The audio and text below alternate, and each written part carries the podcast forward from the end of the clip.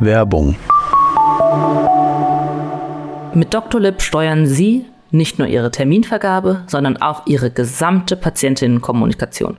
Strukturiert, sicher und genau nach Ihren Anforderungen. Vereinfachen Sie jetzt Ihren Praxisalltag. Mehr auf info.drlib.de.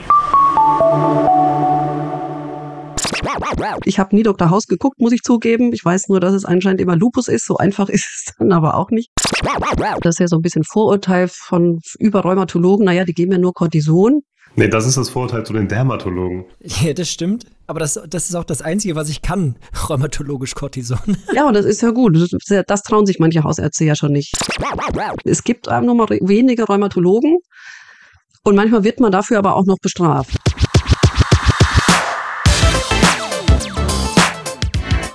DocTales – Geschichten für die Praxis. In dem Podcast der Medical Tribune dreht sich alles um den Alltag niedergelassener Ärztinnen und Ärzte. Dr. Sascha Gerken, Arzt und Medizinjournalist, und der angehende Allgemeinmediziner Sebastian Alsleben reden mit Kolleginnen und Kollegen über Spaß, Frust und aktuelle Herausforderungen in der Praxis. Ja, herzlich willkommen zu unserem letzten kollegialen Austausch in dieser DocTales-Staffel. Hi Sebastian. Ja, hallo Sascha.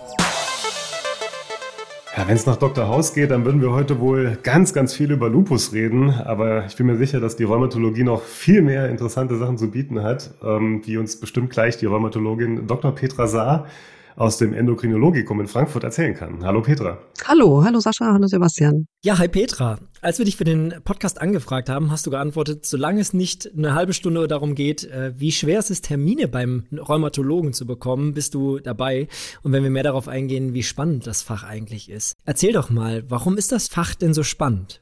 Weil man jeden Tag mit ganz verschiedenen Problemen zu tun hat. Das ganze Spektrum eigentlich der nicht nur inneren Medizin, der ganzen Medizin hat, alle Altersstufen von Teenie, also wir fangen mit 18 an, da wir schon so ein Cut-off 17, 18 und bis meine älteste Patientin ist gerade 94, also das das ist das eine, diese große Spannbreite, Männer, Frauen, auch nix, bisschen mehr Frauen, aber ansonsten ähm, altersgemischt und äh, geschlechtsgemischt und sehr große Bandbreite. Also es ist immer nicht, nicht immer das Gleiche und man hat schon sehr viele verschiedene Aspekte einfach dabei.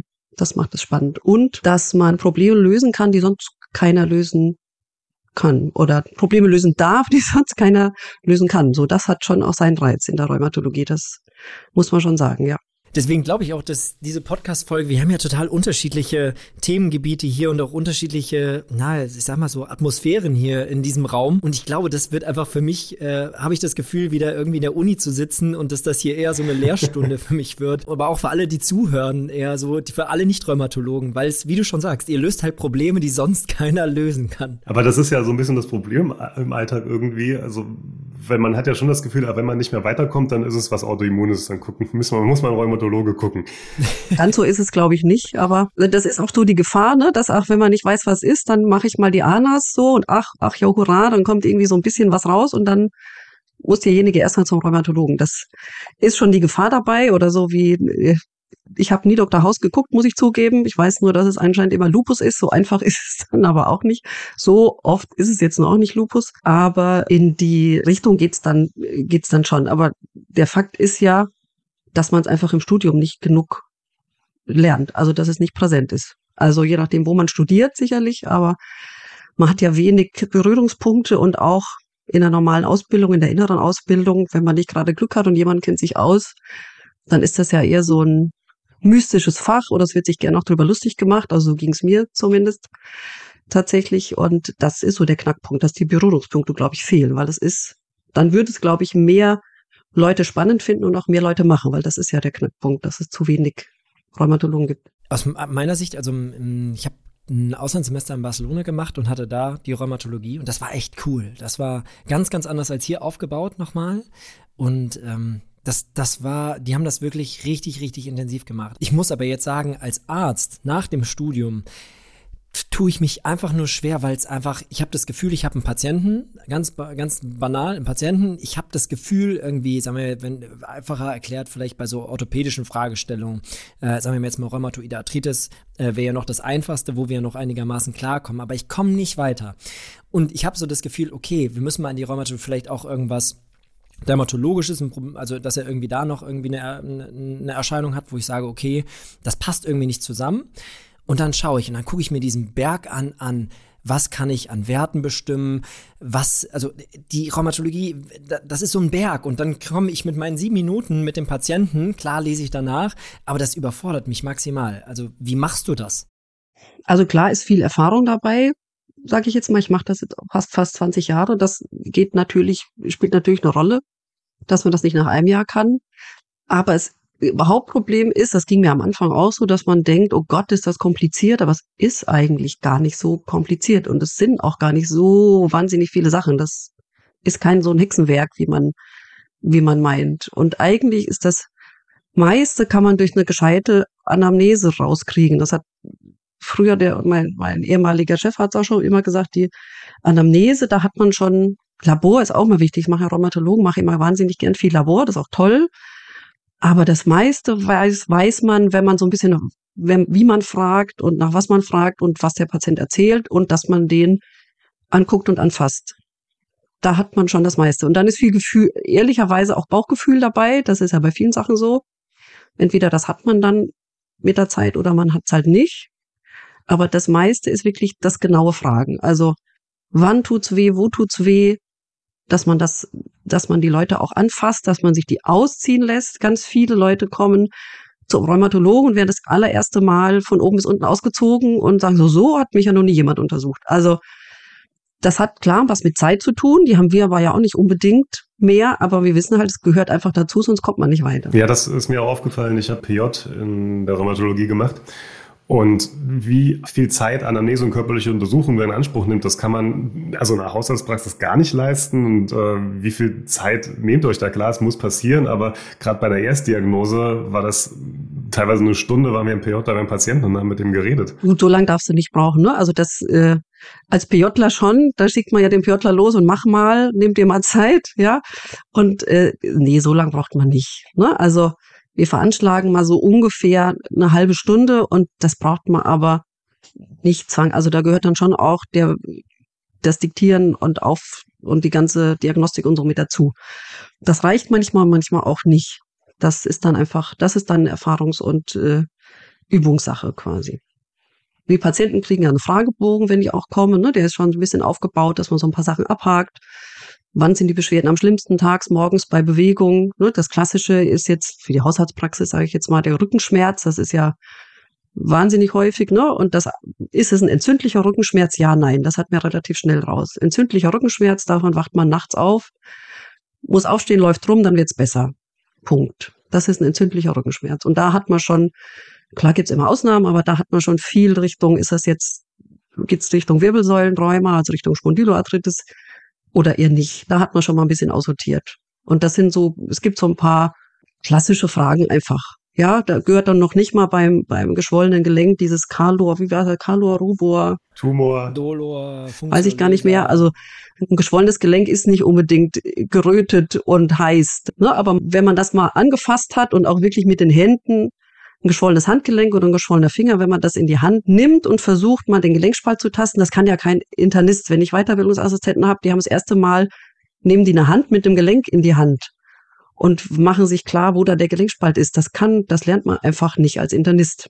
Das ist der Knackpunkt bei internistischen Rheumatologen, dass da doch ein bisschen Orthopädie halt dabei ist. Und man muss das fühlen und man fühlt, man fühlt das einfach. Das ist auch ein großer Kritikpunkt an der Weiterbildung. Ne? Das muss ich sagen, also auch die, also für die Niederlassung, weil wenn du als Internist oder als Haus, also wenn ich als Internist niederlässt, ist ja nochmal anders, aber auch als Allgemeinmediziner hast du häufig das Problem, dass du kannst dir aussuchen, wo du reingehst. In der Allgemeinmedizin, klar musst du Innere machen, musst fachfremd machen, und hast aber keine Pflicht für orthopädische Fragestellungen. Teilweise hast du aber 60 Prozent deiner Patienten irgendwie mit orthopädischen Fragestellungen. Äh, ob das jetzt rheumatologischer Hintergrund ist, ist, ist ja total egal. Aber auf jeden Fall hast du Menschen mit Rückenschmerzen, mit Knieschmerzen und, und, und. Und das äh, finde ich ist auch, müsste man eigentlich auch mal überdenken. Und da hat man ja keine Ahnung von. Genau. Ja. Und die kommen ja trotzdem zu dir als Experten. Ich habe jetzt zum Beispiel die, diese manuelle Therapie gemacht, also diese Weiterbildung. Ob das jetzt so evidenzbasiert ist, sei mal dahingestellt, aber du lernst trotzdem viel Gelenke anfassen, aber es mit Physiotherapeuten, du lernst viel Untersuchungstechniken. Das ist schon, macht schon einen Unterschied, muss man sagen. Auf jeden Fall. Eigentlich sind ja viele rheumatologische Erkrankungen, muss man sagen, seltene Erkrankungen. Also du siehst natürlich, in deiner Praxis hast du ja voll die Rheumabrille an. Wann ist denn jetzt so der Punkt, dass du ein Hausarzt sagen muss, okay, jetzt kommt das vielleicht mal in Frage? Also ich kann ja nicht pauschal, wir haben ja eben schon Anas äh, Ankers irgendwie gesagt, äh, pauschal dann bei jedem Verdacht auf einen entzündlichen Rückenschmerz dann ein komplettes Labor machen oder wie geht man denn da am besten vor? Wann kommt ihr denn ins Spiel? Ja gut, da muss man jetzt tatsächlich unterscheiden, geht es jetzt um Rücken oder geht es um Gelenke? Jetzt mal so grob. Ja, seltene Erkrankungen sind das alle. Wenn wir dann Richtung Lupus, Vaskulitis gehen, das sind dann, ist, ist dann nochmal eine andere Stufe. Aber wenn wir jetzt so die ganz normalen Sachen gehen, jemand kommt, was weiß ich, 40-jährige Frau hat immer Schmerzen in den Fingern. So, da muss man halt schon mal nachdenken.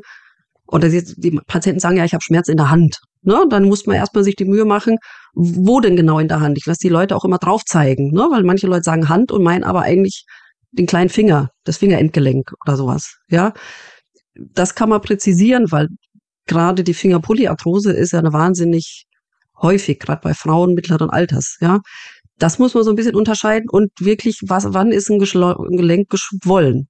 Das muss man sich irgendwie mal mit mit befassen. Ich habe ganz oft Anmeldungen, Anfragen mit Gelenkschwellungen oder wo die Patienten sagen, das ist geschwollen und das ist aber überhaupt nicht geschwollen oder es ist halt einfach vielleicht Knöcher ein bisschen verändert, aber es ist keine Gelenkschwellung. Das ist, glaube ich, der Knackpunkt, dass man dies, das einfach nicht lernt zu unterscheiden. Also die Lokalisation äh, muss man fragen, ja, sind das so die kleinen Fingergelenke, tut das beim Belasten weh, bei Kälte weh und sowas, ne? Oder wacht jetzt jemand morgens mit auf und kann die Hände nicht gut bewegen, das Handgelenk ist dick, die Fingergrundgelenke sind dick, dann geht's so Richtung die Rheumasache. Ja, oft ist auch so Allgemeinzustand, dass der nicht so gut ist dass man da beeinträchtigt ist, das kommt schon auch dazu. Aber dass man überhaupt so ein bisschen sich klar macht, wenn man die Krankheitsbilder nicht kennt, wird es halt schwierig. Das, das ist das Manko einfach in der Ausbildung, in der Weiterbildung, dass man da sich zu wenig mit befasst. Das finde ich ein Grund, großes Grundproblem. Und was siehst du so am häufigsten in deiner Praxis? Welche Krankheitsbilder? Also die, die RA, die Rheumatoidarthritis, das ist schon so das mit das häufigste dann die entzündlichen Wirbelsäulenerkrankungen, Spondyloarthritis, Psoriasisarthritis, das sind so, das ist ja eine Gruppe, aber das sind so die Klassiker. Polymyalgie ist ja nochmal so ein Sonderpunkt. Das schaffen zum Glück aber viele Hausärzte alleine, muss ich sagen. Manche trauen sich nicht, aber das ist eigentlich, da braucht man nicht zwingend einen Rheumatologen, wobei die Patienten ja immer auch ein bisschen schwierig, manche Patienten vertrauen ja dann dem Hausarzt doch nicht so ganz ne, und wollen dann, auch wenn der Facharzt das gleich, also der spezialisierte Facharzt noch das Gleiche sagt, sind die dann doch nochmal beruhigter. Die Erfahrung macht man ja auch. Hast du vielleicht auch schon gemacht in deiner Praxis? Ja, ist genauso. Und eher so Erstdiagnose, Verlaufskontrolle, was ist so der Standard äh, bei dir in der Praxis? Ach so, das müssen wir jetzt so ein bisschen unterscheiden. Ich sehe mich mehr ganz so viel Neupatienten, weil ich wahnsinnig viele Bestandspatienten habe. Ja, dann sehe ich manchmal eher so speziellere Sachen wie Abklärung Fiebersyndrome und sowas. Das ist so ein bisschen, was ich, was ich gerne mache. Dann sehe ich die vielleicht ein, zwei häufiger. Ansonsten haben wir viel, ähm, je nach, jetzt kommen wir so ein bisschen in die Details der rheumatologischen Vorstellung, je nachdem, wie die vorsortiert sind. Ja, und da kommt es ganz auf die, sehr auf die Praxis an, ob die Patienten sich selber einen Termin machen können, ob die vorselektiert sind mit einer, mit einer Anfrage, dass sie nur über einen Hausarzt, Hausärztin kommen ob man da schon mal weiß, welche Richtung das nimmt oder ob die über KV-Termine kommen. Also das ist sehr unterschiedlich. Das kann man jetzt gar nicht so allgemein fassen. Aber das meiste, das Tagesgeschäft in, in der Praxis sind die Betreuung der chronischen Erkrankungen. Die kommen zur Kontrolle, zur Rezeptausgabe und die kommen mit Beschwerden und die Therapien müssen umgestellt werden. Wie viel kann man davon ambulant behandeln und wie viele müssen äh, so, so, statistisch gesehen oder wie was vom Gefühl her schickst schickt man ins Krankenhaus? Weil ich habe das Gefühl, gerade bei so bei so rheumatologischen Grunderkrankungen, wo dann, äh, sagen wir mal, die, die Grundtherapie versagt, dann das Biologikum auch nicht, äh, dann eine Alternativtherapie, dann haben die stärkste Schmerzen, ähm, Entzündung und denen geht es richtig schlecht, dann habe ich das Gefühl, ich schicke die automatisch immer in die Klinik, weil es ihnen einfach nicht gut geht. Allein wegen der schmerztherapeutischen Anbindung da. Ähm, oder würdest du sagen, nee, wenn die beim Rheumatologen angebunden sind, dann kriegen die zeitnah einen Termin? Stichwort Terminvergabe ist natürlich klar, da reden wir bestimmt gleich auch nochmal rüber. Aber grundsätzlich könnte man das machen, weil es dauert ja auch bis so, bis so eine Umstellung von so einem, äh, von so Biologika, so Biologicals ähm, funktioniert. Oder überbrückt man das mit Cortison? Also ich habe ich hab so ein paar Patienten, die, bei denen ist das so. Genau, also da gibt's ja gut Therapie. Also die primäre Frage war ja nach der stationären Einweisung. Ne? Also man kann sehr viel ambulant machen, ehrlicherweise. Also Kommt auch ein bisschen auf die eigene Erfahrung an und auf die Ressourcen, die man drumherum hat, das sicherlich. Und es macht auch einen Unterschied, ob jetzt jemand neu erkrankt ist und ich weiß noch gar nicht, was der hat, dass es vielleicht doch komplizierter auch ist und nicht jetzt, ach klar, das ist ja eine Rheumatoid Arthritis, da machen wir zack, zack, zack, zack. Das ist ja relativ einfach. Oder wenn man denkt, ah, ist vielleicht doch eine Organbeteiligung schon, dass es Richtung Lupus geht. Oder gibt ja bei der normalen RA auch eine Lungenbeteiligung zum Beispiel. Ja, da kommt es auch drauf an, hat man jetzt einen Lungenfacharzt an der Hand, wo man das ambulant klären kann oder nicht. Sind die irgendwie betroffen? Also das kann man nicht so einheitlich sagen. Also man braucht das, glaube ich, seltener als man denkt. Aber es gibt schon auch viele, oder es gibt immer mal auch Dauerpatienten, nenne ich sie jetzt mal, die einfach eine Therapie nach der anderen haben und es greift nicht so richtig. Und dann sagt man, nee, also jetzt müssen wir auch, ähm, wir kommen irgendwie nicht weiter, jetzt machen wir es doch mal stationär. Ja, dass die mal ein paar Tage beäugt werden. Und da gibt's ja auch verschiedene Konstellationen. Da gibt's die Möglichkeit akut rheumatologisch, wenn man sagt, der hat jetzt einen Vaskulitis-Schub, der muss jetzt irgendwie, der braucht IV-Therapie, der braucht Überwachung. Klar, das ist das eine. Dann gibt's eine Sache gerade bei den rheumatologischen Patienten, die ja unglaublich auch von, von Physiotherapie und insgesamt der physikalischen Therapie profitieren. Da gibt's Kliniken, die das speziell machen und das speziell abbilden. Und dann gibt's die Leute, die vielleicht eine Reha brauchen, wenn man so das in drei Gruppen einteilt. Aber das Mai, also man kann wirklich viel, viel ambulant machen. Und jetzt, weil du gesagt hast, Biologikatherapie braucht auch eine Weile, das stimmt. Aber man hat ja meistens, das ist ja so ein bisschen Vorurteil von über Rheumatologen, naja, die geben ja nur Cortison. Nee, das ist das Vorurteil zu den Dermatologen. Ja, das stimmt. Bei Dermatologen, ja, ja. Aber das, das ist auch das Einzige, was ich kann, rheumatologisch Cortison. Ja, und das ist ja gut. Das, das trauen sich manche Hausärzte ja schon nicht. Ja, also meistens geben die Hausärzte dann zu viel, ehrlicherweise. Aber den meisten kann man schon mit bisschen Cortison erstmal helfen oder mit einer Schmerz, ein bisschen Anpassung der Schmerztherapie. Und die meiste Basistherapie tatsächlich, die braucht ein bisschen. Die braucht, also je nachdem, von was wir sprechen, die moderneren, die JAK-Inhibitoren funktionieren ein bisschen schneller. Ja, da kann man sagen, mal zwei, drei, vier Wochen weiß man schon, ob es funktioniert oder nicht. Bei den klassischen Basistherapien, MTX, Leflunomid, sowas, das braucht schon mehrere Wochen. Da sagen wir immer so acht bis zwölf Wochen und auch bei den meisten Biologika dauert das so lang. Wobei das, die Wirkung sich steigert. Also es ist nicht so, dass es dann von einem Tag auf den anderen sich umswitcht, sondern die Patienten merken schon, ach, es wird besser und so und so kann man die da ein bisschen steuern. Werbung.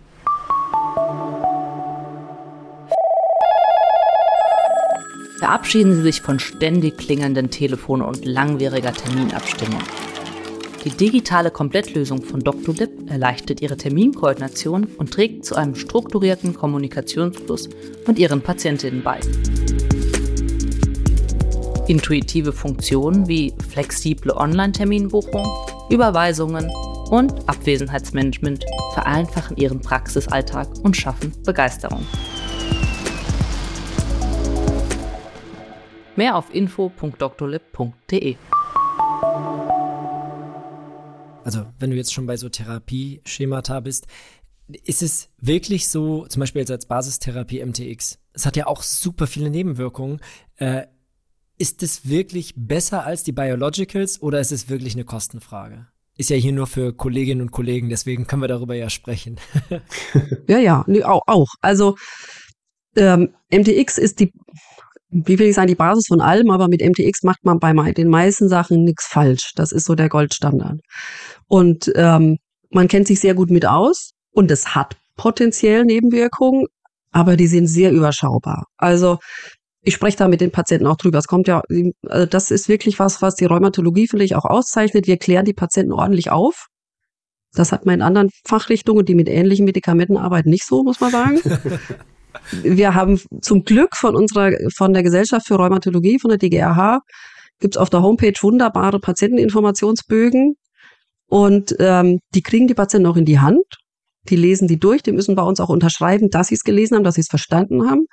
Und ich erkläre denen, ich sage, das können alles Nebenwirkungen sein, aber wie das immer ist, das muss nicht sein. Und ich sage denen auch immer, ähm, es soll ihnen mit dem Medikament nicht schlechter gehen als ohne. Also die sollen sich dann auch melden, wenn sie sagen, das geht jetzt nicht.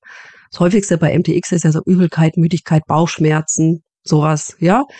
Klar, es gibt auch schlimmere Sachen, wie jetzt eine, eine MTX-Alveolitis oder sowas. Das ist aber wahnsinnig selten. Also das habe ich noch nie gehabt, gehört schon, aber von meinen Patienten noch nie. Und die müssen wissen, wie sie damit umgehen, dass sie zum Beispiel das Medikament auch pausieren, wenn sie jetzt einen Infekt haben und sowas oder sich melden. Also das hängt schon sehr viel einfach von der Aufklärung und von der Anbindung ab. Insofern MTX, ja, kann Nebenwirkungen machen, aber wenn man das gut in Kontrolle hält, wenn die ihre, die müssen ja zur Laborkontrolle, wenn man das gut im Griff hat, wenn man das auch dann entsprechend handelt, ja, also wenn ich dann sehe, okay, die Leberwerte steigen jetzt so, das können wir jetzt nicht mehr machen, dann müssen wir es halt absetzen. Punkt. Und ja, die Kostenfrage ist es auch, aber es ist nicht unbedingt so, es braucht ja nicht jeder Patient ein Biologikum. Also das wäre ja das wäre kostentechnisch auch unnötig. Und Biologika sind ja auch nicht wirklich harmlos. Also wenn wir jetzt so, diese die Infektgeschichte und so anschauen, dann sind die Biologika ja schon durchaus problematischer oft als MTX. Deswegen ich also ich habe auch Patienten mal gerade jetzt so junge Leute oder junge Frauen mit Kinderwunsch, die kriegen auch als First Line Biologikum, das ist manchmal so auch wichtig.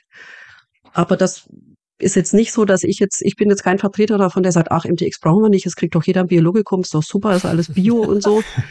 Das denken ja viele Patienten auch, dass das irgendwie pflanzlich ist und Bio und alles ganz toll. Deswegen verwende ich den Ausdruck auch gar nicht gerne mit dem Biologika. Was sagst du stattdessen? Oh, ich sage dann immer moderne, spezielle Therapien oder so. Oder wenn, dann biotechnologisch hergestellt oder sowas. Aber Biologika habe ich noch nie gerne benutzt, weil viele Leute das dann mit Bio und pflanzlich assoziieren hat mir letztens eine Patientin erzählt, sie nimmt irgendein neues, wie hast du es genannt? Ich, ich sage jetzt auch, möchte auch nicht mehr Biologika nehmen. also zum Beispiel Jagdinhibitoren wurde irgendwas umgestellt und dann erzählen die mir das und sagen mir den, den, den Namen auch noch vom Präparat. Und ja, ich habe das jetzt umgestellt und äh, deswegen müssen wir ja mal gucken und wie sieht das denn aus? Und ich muss da ganz ehrlich sagen, es tut mir wirklich leid, aber ich, ich kenne das Präparat gar nicht. Das ist immer so ein bisschen unangenehm. Das ist auch gar nicht schlimm. Also ich finde, das, das kannst du auch nicht kennen. Also es gibt ja mittlerweile so viele Rheumamedikamente, also das ist ja explodiert in den letzten 10, 20 Jahren. Das kann, und dann diese ganzen Biosimilars wurde dann, also kannst du ja gar nicht, finde ich auch gar nicht schlimm. Das finde, das muss auch ein Hausarzt nicht. Also ganz, muss ich jetzt mal quasi in Schutz nehmen, aber das geht ja gar nicht. Ich kenne auch, ich kenne auch diese ganzen neuen äh, Antidiabetika nicht. Das finde ich auch vollkommen unübersichtlich. Lass doch einfach nochmal zurück zur Terminproblematik kommen. Das hast du mir, als wir vorher telefoniert haben, ja gesagt, dass du teilweise schon von Hausärzten beschimpft wurdest, weil man keinen Termin bei euch bekommt. Das fand ich jetzt schon tatsächlich ja. heftig. Also was ist denn bei euch anders als bei anderen Fachrichtungen? Warum wirst du von Kollegen beschimpft und nicht von Patienten oder auch von Patientinnen und Patienten? Ja, von Patienten auch, ja. Okay. Also ist nicht schön und das ist das auch, was tatsächlich die Fachrichtung oder unser Fachgebiet, es geht nicht nur mir so, sondern glaube ich allen, was das mh, hm, einfach nicht schön macht, dass man so diesen Druck von außen hat. Als, und es gibt einem nur mal wenige Rheumatologen und manchmal wird man dafür aber auch noch bestraft. Also als könnte ich was dafür, dass es außer mir einfach nicht so viele gibt. Es gibt ja irgendwie so eine neue gibt eine neue Statistik, ich weiß nicht, ob ihr die irgendwo gesehen habt, dass irgendwie deutschlandweit irgendwie 700 Rheumatologen gibt und für eine, für eine ordentliche Versorgung bräuchten wir irgendwie 1300 und für eine optimale Versorgung bräuchten wir irgendwie 2100 oder sowas. Also das, und das passt, glaube ich, schon, weil einfach die Verzweiflung groß ist. Und das Problem, das sind ja oft Schmerzpatienten. Also, und die geben diesen, diesen Druck an die Hausärzte, die wissen nicht, was sie machen sollen und geben den dann weiter an uns, sage ich jetzt mal. Das Problem sind auch also unsere bekannten Patienten, die bei mir in Behandlung sind, die eine bekannte Erkrankung haben, die kriegen natürlich, die kriegen ja regelmäßig Termine oder auch wenn die jetzt ein Problem haben, dann können die sich melden oder der Hausarzt meldet sich und man kann das lösen. Das Problem ist eher, dass man natürlich irgendwann ist man ja an einem Limit. Also man kann ja erstens aus Zeitgründen, dann auch aus lästigen Budgetgründen oder was auch immer für Plausibilitätszeitgründen nicht mehr Patienten behandeln, als man kann. Ja, und dann kann man eben nicht immer nur neue, neue, neue, neue Patienten annehmen in einem Fachgebiet, wo die Patienten chronisch krank sind. Das ist ja nicht so, dass ich ähm, einen Patienten sehe und sage, okay, das hat der jetzt oder was, der hat einen Arm gebrochen oder nicht, der heilt wieder und dann sehe ich den nie wieder. Jetzt mal als ganz plattes Beispiel. Sondern das sind ja Patienten, die regelmäßig kommen müssen, weil es gar nicht anders geht, weil die Expertise anderswo nicht da ist. Und das ist sicherlich so ein bisschen regional unterschiedlich. Da sind Regionen, manche Hausärzte vielleicht besser trainiert sind oder auch besser das im Griff haben, dass die so ein bisschen paritätisch vielleicht arbeiten, dass die gar nicht so oft zum Rheumatologen gehen, weil die Hausärzte viel selber machen. Und in anderen Gebieten kommen die aber wirklich alle drei Monate, weil der Hausarzt noch nicht mal das Cortison verschreiben will. Das gibt's ja auch. Und ähm, das ist eben die Krux, dass ich gar nicht so viele Termine für Neupatienten anbieten kann, wie der Bedarf ist. Und dann sind natürlich die Patienten haben Schmerzen, die wollen Hilfe und kriegen irgendwo Hilfe. Das lassen die dann an meistens halt an unseren Callcenter-Mitarbeitern oder den Empfangsdamen aus. Wenn die mal mir, bei mir mal im Zimmer sind, sind die ja ganz dankbar und, und äh, freuen sich, sehr logisch. Und das ist auch der Grund aber, weswegen manche Hausärzte dann, glaube ich, einfach überfordert sind. Und ja, ich bin schon durchaus mal beschimpft worden oder auch böse Faxe habe ich gekriegt, dass ich angezeigt werde bei der KV, bei der Ärztekammer, weil ich jetzt den und den Neupatienten nicht annehme oder keinen Termin hab und sowas. Also, und das macht das Ganze natürlich, da hat man dann auch keinen Spaß mehr dran. So ein bisschen Verständnis habe ich, weil Haus, weil es dann halt die Verzweiflung ist, aber. Ja, aber wer macht denn sowas? Beschimpfen per Fax, ganz witzig. Ja, ja. was soll ich denn sagen? Wer macht denn sowas? Ist ja keine böse Absicht von mir, dass ich sage, nee, ich kann jetzt nicht den, so, also es geht halt nicht. Du hast ja gerade die regionalen Unterschiede angesprochen. Was wäre denn ähm, deine Idealvorstellung, was in der Hausarztpraxis geleistet werden kann, soll? Also was ich zum Beispiel nicht verstehe, ist ähm, diese Angst, die Medikamente zu rezeptieren. Also weil bei uns sind ganz oft Patienten, die laufen gut, die kommen eigentlich nur, weil sie ihr Medikament brauchen. ist jetzt nicht, ne? Also will ich jetzt nicht sagen, dass das alle sind. Und dann haben die Hausärzte, obwohl es was euch einen Arztbrief gibt vom, vom Rheumatologen, von der Rheumatologin, wo drin steht, das Medikament und so weiter. Und dann verstehe ich diese große Angst nicht, das zu rezeptieren. Diese, also ich verstehe schon, dass irgendwie um Budget geht oder um Angst vor dem Regress oder was auch immer. Aber wenn die Diagnose steht und die, das Medikament ist zugelassen, das ist ganz oft das Problem. Die Hausärzte verschreiben, also wirklich, ich habe Patienten, die kommen wegen jedem Prednisolon-Rezept, weil sie sagen, der Hausarzt weigert sich das zu verordnen. Und das verstehe ich dann nicht. Oder auch MTX, ja, sind, das ist ja noch für unsere Verhältnisse billig, sage ich jetzt mal. Aber ähm, wenn das anders wäre, dann wäre schon mal ein bisschen mehr von den chronischen Patienten, da müssten die vielleicht gar nicht so oft kommen. Ja, also dass, dass man sagt, die, und dann hat man ein bisschen mehr Platz auch für, für Neupatienten. Ja, also ich verstehe die, also Prednisolon verstehe ich absolut nicht. Ähm, das Einzige, was ich mir vorstellen könnte, dass man da nochmal nachfragt, wie hoch denn, weil wie du schon sagst, ich glaube auch, dass man es häufig zu hoch macht und dass man, dass ganz viele Patienten, gerade so jetzt zum Beispiel Rheumatoide Arthritis oder sowas, dass sie mit relativ wenig Cortison klarkommen und man hat irgendwie sonst Cortison-Stoßtherapien irgendwie bei der COPD, Exazerbation oder sowas irgendwie im Kopf ähm, und äh, hangelt sich dann irgendwie als äh, Internist da, da entlang. Das ist bestimmt nicht, nicht notwendig. Aber mit MTX verstehe ich das schon, weil man immer das Gefühl hat, naja, das ist ja gar nicht, also es ist wahrscheinlich total dumm, aber das ist ja gar nicht mein Fachbereich. Und wenn das dann die, die KV sieht und die sehen dann, hör mal, der schreibt reihenweise MTX auf und die Patienten sind ja gar nicht mehr Rheumatologen, mh, mm, ich glaube, das müsste man vielleicht einfach mal so wirklich sagen, hey, ganz klar, wir haben eine, eine Mangel, eine Mangelversorgung Versorgung an Rheumatologen, wir entbudgetieren äh, zum Beispiel MTX oder wir, wir entbudgetieren die, die Leistung, die Medikation, ähm, wenn die Patienten trotzdem noch rheumatologisch angebunden sind oder so. Also ich glaube, das würde helfen. Also das ist viel, glaube ich, die, die Angst vor irgendeinem äh, im Regress mit Medikamenten oder dass man was verschreibt, mit dem man sich nicht auskennt.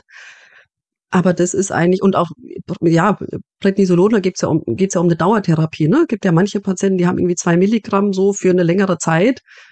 Das muss ich nicht verschreiben, ja? Also, ist aber so. Gibt ja zum, weiß ich nicht, ob entlasten das richtige Wort ist, aber es gibt ja auch die orthopädischen Rheumatologinnen und Rheumatologen. Ja. Aber die haben mit den Medikamenten ja noch, noch weniger Ahnung. Also ist gut, dass es orthopädische Rheumatologen gibt, aber die haben halt mit den Medikamenten wenig bis keine Ahnung. Also da ist es doch in der Hausarzt oder Hausärztin Hand besser aufgehoben tatsächlich. Also die Erfahrung habe ich gemacht. Du hast ja schon gesagt, es fehlt irgendwie an Ausbildung, irgendwie im Studium und auch in der Facharztausbildung, jetzt zum Beispiel in der Allgemeinmedizin oder in der Inneren, wenn man nicht gerade Glück hat. Wie kann man sich denn, sagen wir mal, relativ niedrigschwellig im, neben dem Praxisalltag vielleicht nochmal gut informieren? Würdest du einfach sagen, Fortbildung jeweils dann zur jeweiligen Erkrankung? Weil dann bist du ja trotzdem dran. Wenn man alle rheumatologischen Grunderkrankungen einmal durchexerziert, dann hast du ja, keine Ahnung, 30 Fortbildungen oder sagst du, nee, es gibt auch, also ich habe mich zum Beispiel, wir haben ja so zum Beispiel jetzt für KAK-Risiko, Herzinfarktrisiko und sowas Rechner, sowas wie Ariba. Und dann kriegst du es raus, wie hoch die Wahrscheinlichkeit ist, braucht ein Statin, braucht es nicht. Gibt es sowas in der Rheumatologie auch, quasi sowas wie in der heutigen Zeit, dass du quasi die Symptome des Patienten mal eingibst und dann sagt er dir, naja, zu einer hohen Wahrscheinlichkeit ist es was Rheumatologisches oder nicht? Warum ich das frage, ich habe zum Beispiel viele Patienten, die kommen, die haben vielleicht so, keine Ahnung, Teleangiektasien am am Oberkörper, also gerade so im Stammbereich, haben irgendwie so ein Renault-Syndrom noch dabei und ähm, aber mehr noch nicht so richtig, wenn man jetzt zum Beispiel irgendwie systemische Sklerose, äh, Sklerodermie denkt oder irgendwie sowas. Mm, und das sind ja meistens nicht so Vollbild ausgeprägte Erkrankungen, weißt du? Sorry für den Monolog, aber ich musste das einmal erklären, warum ich das so wissen wollte. Ja, das ist eine ganz schön schwierige Frage, weil das nicht so einfach zu beantworten ist. Also es gibt nicht so ein Programm oder so ein Rechner wie jetzt bei, bei dieser Frage mit, wann braucht jemand ein Statin? Das wäre ja schön. Es gibt so Klassifikationskriterien, da kann man sich ein bisschen anhangeln oder gerade für die RA gibt es so ein Punktesystem. Aber das, das ähm, ersetzt aber nicht das, dass du wissen musst, wann ist ein Gelenk geschwollen und wann nicht. Also ne, ohne funktioniert's nicht, weil du musst angeben, geschwollenes Gelenk, ja, nein. Wie, wie viel Gelenke sind geschwollen? Dafür musst du dir bewusst sein, was ist denn überhaupt ein Gelenk und, und wo ist das? Jetzt mal blöd. Was? Ich merke schon, du, du setzt die Messlatte sehr hoch. Was ist ein Gelenk? Ja, na, ich erinnere mich an, ich habe mal in, in meiner inneren Ausbildung so ein bisschen Vortrag. Ich hatte erst, ich habe erst meine rheumatologische Zeit gemacht und dann die normale innere Zeit, also ein bisschen andersrum als was normal macht, weil ich relativ früh wusste, dass ich das machen will. Und habe da so einen kleinen Vortrag gehalten für Internisten, Kardiologen vor allem und hatte ein Bild an die Wand geworfen von äh, von hinten, von, also von zwei Füßen, links, rechts, von hinten von dem ein Fuß geschwollen war und der andere nicht. Also der eine hatte eine Arthritis im, Fu im linken, ist ja egal, welche Zeit es war. Und dann habe ich einfach nur gefragt, so welcher Fuß ist denn der Kranke und welches ist der Gesunde? Und keiner hat das, also es haben alle das nicht geschwollene Gelenk als das Erkrankte angezeigt. Und da dachte ich schon, okay, ganz unten anfangen. Deswegen sage ich das so. Dass das, vielleicht war das, weil Kardiologen vor allem äh, unter, also Knöchelödeme sehen. Weiß ich nicht. Habe ich bis heute nicht rausgefunden. Aber die haben alle das nicht geschwollene Sprunggelenk als das Kranke angesehen. Deswegen, da fängt's ja leider halt schon an. Aber deine Frage war ja eigentlich, wo man sich fortbilden kann oder wo man ganz gut sich einen Überblick verschaffen kann. Und da gibt's tatsächlich auch mittlerweile Möglichkeiten, wenn man denn will oder wenn man sich interessiert, war man eher so rum, nicht wenn man will, ist ja Quatsch. Also es gibt auf der, auf der DGRH-Homepage bei der Deutschen Gesellschaft für Rheumatologie gibt's ganz gute, so kurze Überblicke über die Erkrankungen. Es gibt die Rheuma-Akademie, die kurz, die so ganz kurze, so Webinare mittlerweile auch macht und kurze Fortbildungen dazu. Es gibt ähm, auf Instagram eine ganz tolle Seite, also äh, was man ganz sehr gut schön folgen kann, Rheumatology nennt sich das, wo ganz kurze Fälle auch präsentiert werden mit Bildern und sowas. Also auf den Social Media Kanälen gibt's auch viel, wo man da schon wirklich auch für die Praxis auch Fälle sehen kann. Ähm, das sind so Sachen, wenn man, aber das ist ja wahnsinnig, also ich finde das für euch wahnsinnig schwierig, auch im Hausarztbereich. Ihr müsst ja in jedem Bereich irgendwie eine Ahnung haben. Also deswegen habe ich das auch nicht gemacht. Klar, ich habe auch irgendwie so ein bisschen Ahnung, aber ich bin schon froh, wenn ich mich nicht um noch um die Diabeteseinstellung und um die Blutdruckeinstellung und keine Ahnung was kümmern muss. Also ich finde das schon wahnsinnig viel und da kann ich auch nicht erwarten von dir, dass du mir jetzt sagst, der Patient hat eine systemische Sklerose oder nicht. Also geht ja gar nicht. Aber wenn du den Verdacht hast, mit der Teleangiektasie und dem Renault, das jetzt mal so sagen, ne, also wenn da schon was klingelt, finde ich ja schon super. Aber da hilft, dann ist dann tatsächlich der Punkt, ähm, wenn du jetzt auch noch nicht so viele Sklerodermie-Patienten gesehen hast, da brauchst du dann Labor. Ja, aber dann, genau, habe ich gemacht und dann war Anna halt äh, 1 zu 380. 320 wahrscheinlich und das. 320, äh, genau. Ja, ja, also wenn da jetzt ein Zentromermuster ist, dann weißt du das auch noch vom Studium, ah, da klingelt was. Ne, dann musst du auf jeden Fall irgendwie was unternehmen wenn das jetzt eher so unspezifisch ist, kommst du dann mit jetzt auch nicht so wirklich weiter. Nee, weil dann steht da immer, kann auch bei Gesunden vorkommen. Ja, ja, genau. Ne? Also wenn jetzt der, wenn wir jetzt bei einer höheren, also je höher der Titer, die Titerstufe ist, desto wahrscheinlicher kannst du sagen, okay, irgendwas muss es sein. Ja, so 1 zu 100, 1 zu 320 oder so, das ist so, pff, ja, mein Gott, ne? Also das kann auch mal Je älter der Mensch wird, desto wahrscheinlicher ist sowas auch, auch der Rheumafaktor. Wenn der jetzt, was weiß ich, der wird angemeldet, Rheumafaktor 30 ist ganz dringend, muss jetzt wegen Schmerzen im kleinen Finger zum Rheumatologen, das reicht halt nicht. Also ein Rheumafaktor von 30, das hängt schon auch ein bisschen von der Titerhöhe dann ab. Also du brauchst einen Rheumatologen, den du ansprechen kannst. Eine Rheumatologin meistens ja dann. Wir werden ja immer mehr. Ja, Petra, äh, Sebastian, ähm, wir können die Doctors-Staffel natürlich nicht beenden, ohne auch dir, Petra, quick and nerdy Fragen gestellt zu haben. Ich stelle dir jetzt mal fünf kurze Fragen mit zwei Antwortmöglichkeiten und du entscheidest dich spontan für die Antwort, mit der du dich am ehesten identifizieren kannst. Bist du bereit? Ja, liebe Zeit. Lieber klassische AA-Behandlung oder komplexe Kollagenose? Beides? Kann ich beides? Beides. Beides. Möchte ich gerne. Sono oder MRT? Sono. Lieber Erstdiagnose ermitteln oder Verlaufskontrolle durchführen? Auch beides, aber vielleicht, ja, äh, ja, beides. Ich winde mich raus, ne? Es stimmt aber. In aller Freundschaft oder Grey's Anatomy? Weder noch. Kenne ich beides nicht. Und Dr. House auch nicht, Mann. Ich muss dazwischen grätschen, weil eigentlich Dr. House und Grey's Anatomy, ja? Aber sie hat ja am Anfang schon gesagt, dass sie kein Dr. House guckt. Ich gucke keine. Ich finde das ganz schrecklich. Die solche kann ich nicht mehr gucken. Auch Emergency Room habe ich vielleicht fünfmal geguckt. Im Studium, dann war es vorbei. Das kann ich nicht. Eine letzte Frage hätte ich noch. Gelenkinfiltration durch einen Orthopäden oder durch einen Rheumatologen? Durch den Rheumatologen. Da musste ich jetzt nicht nachdenken, Entschuldigung. Sehr gut. Ja, Petra, vielen, vielen Dank, dass du bei uns warst. Gerne, hat mir auch Spaß gemacht. Wir hätten sicherlich noch einiges auszudiskutieren gehabt, aber wer weiß. Ja, ich, äh, wenn ich mal ein bisschen Zeit finde, vielleicht komme ich mal bei euch ein Praktikum machen, um doch noch ein bisschen fitter zu werden in der Rheumatologie. Ich habe, glaube ich, noch tausend Fragezeichen im Kopf, die ich dir gerne stellen würde. Dann lernst du auf jeden Fall, Sebastian, was ein Gelenk ist, wenn du das machst. Ja. Sehr gerne. Wir werden sehen. Tschüss. Ja, Sebastian, ähm, das war's mal wieder mit einer super spannenden Doktorstaffel, würde ich sagen. Halb durch Anja übernommen, halb durch mich. Ja, wir hatten, glaube ich, wieder spannende Themen, ganz, ganz tolle Gäste in unserer Staffel. Und ja, ich bin ein wenig traurig, dass die Staffel schon wieder vorbei ist. Ja, und ich möchte mich an dieser Stelle auch nochmal bei inzwischen über 1000 Abonnentinnen und Abonnenten bedanken, die unser Podcast hat. Wow, wow, jetzt bin ich wieder aufgeregt. Gut, dass du mir das erst jetzt gesagt hast. Ja, ja gut, dass ich das zum Ende gemacht habe. Ne?